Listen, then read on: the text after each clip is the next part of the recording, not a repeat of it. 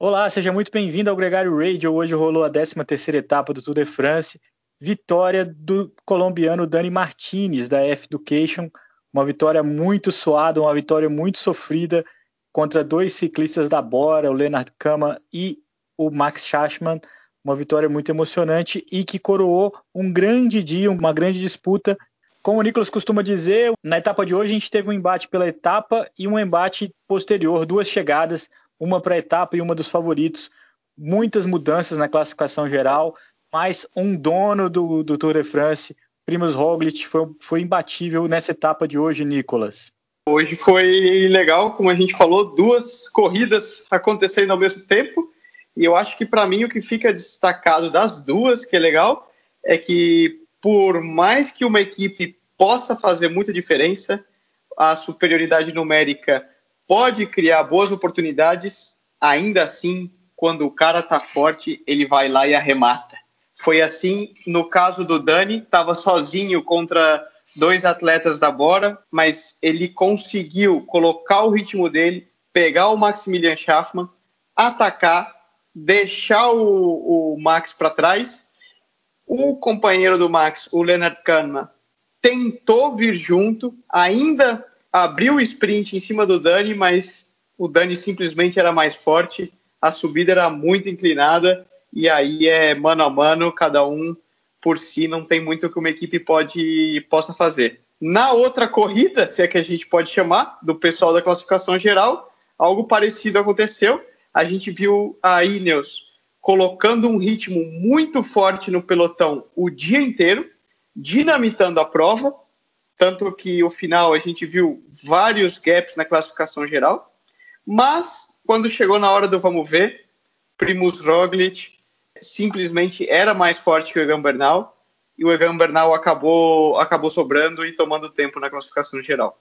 No fim das contas, a Ineos embalou o ataque do Pogacar, que quebrou todo mundo, menos o Primo Roglic, e os dois eslovenos ali abriram frente para todo mundo, né, Nicolas?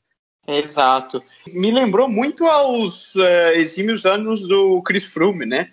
Porque eu, eu gosto muito de olhar como ciclista a expressão corporal de cada um no momento do sofrimento e você vê, consegue ter uma leitura um pouco de se cada um está próximo ao seu limite ou não. É, e você olha quando o cara está ali sentado, travado, com o core, a parte do abdômen, estabilizando muito bem as pernas, e ele consegue aplicar aquela força no pedal sem se mexer, que nem uma lagartixa, ou tem gente que brinca dando golpe de karatê em cima da bike, é porque o cara tá muito bem, ele não tá com musculatura fadigada. A gente repara que na medida que os ciclistas vão fadigando e vão ficando mais cansados e perdendo essa força, você vê que ele começa a dançar para tudo quanto é lado em cima da bicicleta, joga para um lado, joga para o outro, fica de pé, senta. Então, essa leitura corporal que eu tive do Primoz Roglic realmente me impressionou, mostrou que ele está mesmo um pontinho acima dos outros competidores e claramente volta a bater o martelo como o principal favorito a, a chegar de amarelo em Paris, né? Só um detalhe aqui, o que o Primo Roglic fez hoje, a posição com que ele pedalava, a elegância com que ele pedalava, não me remete ao Froome em nenhum momento. O Froome é um dos caras mais feios que eu já vi pedalando, mesmo que de grande autoridade, de grande resultado, mas é muito feio ver o Froome pedalar. Dito isso, a vantagem que o Primo Roglic abriu hoje é, para os rivais não foi uma vantagem tão efetiva assim. Ele está em primeiro agora com 44 segundos na frente do Pogacar.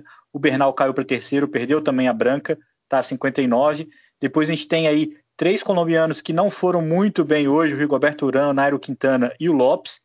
E fecham o top 10 o Adam Yates, o Mikel Landa, o Rich Porte e o Henrique Massa. Dois franceses que estavam na disputa saíram do top 10 hoje, Guilherme Martin e o Romain Bardet. O Romain caiu hoje, Nicolas. Eu fiquei na dúvida se ele te derrubou ou você que derrubou ele. Gorei o cara, né? Ainda que eu falei que ele pilotava muito no programa de ontem, para quem não escutou, vai lá e escuta. Coitado, caiu numa região que é próxima onde ele nasceu. Junto com ele caiu também o Balke Mollema da Trek. Infelizmente parece que ele teve que abandonar. Ele quebrou, teve uma fratura do punho. É uma ausência muito importante, principalmente pelo Hitport, que vive um bom momento. Se o Balke Mollema e ele se alinhassem ali em algum momento, poderiam se ajudar mas o holandês está fora. Nicolas, amanhã e domingo são duas etapas também difíceis, não tão difíceis quanto essa no papel, mas a gente também tem uma expectativa do que vai rolar, inclusive pelo acúmulo aí do cansaço nas pernas.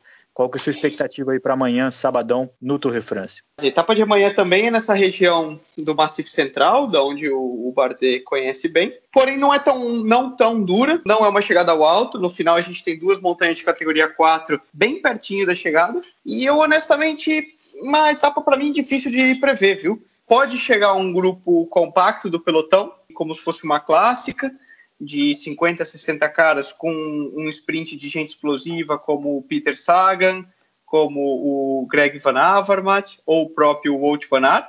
Porém, pode que chegue a fuga também. É difícil, vai depender muito de como o pelotão quiser correr.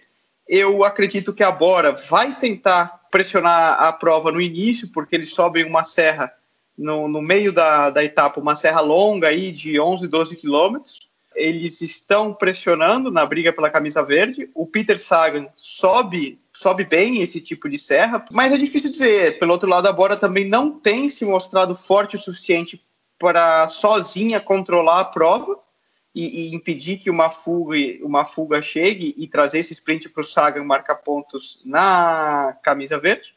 Isso com o pelotão já muito cansado e pensando na etapa do domingo que vai chegar com uma subida HC no final, o Grand Colombier, uma subida muito longa. O Peter Sagan tem chance, a gente tem que lembrar que hoje dois ciclistas que poderiam ajudar ele fizeram muita força na disputa da etapa, fizeram segundo e terceiro, né? E o Sam Bennett chegou completamente empenado na etapa de hoje, foi o último colocado, três minutos só atrás do Sagan, mas visivelmente exausto. Pode ser que um ritmo acelerado amanhã é, coloque ele em dificuldade.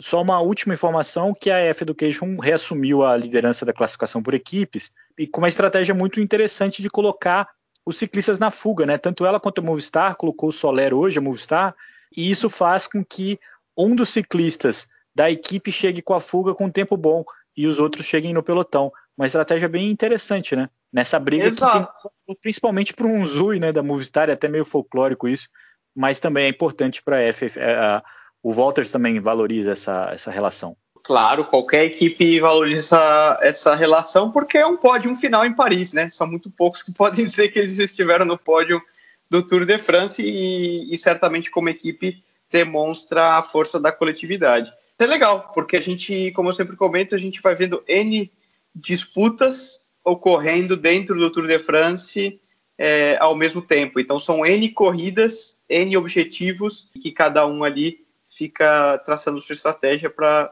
tentar cumpri-los, não só a classificação geral. Né? Se organizar direitinho, todo mundo ganha, né?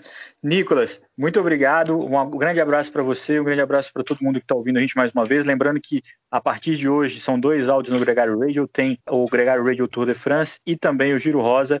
Fiquem ligados, bastante informação, bastante coisa legal rolando durante essa semana. Um abraço e até amanhã. Valeu, isso aí. O Gregário a gente está trabalhando forte aqui não tem. Ninguém tem medo de trabalhar na ponta do pelotão. Ritmo Tony Martin. Exatamente.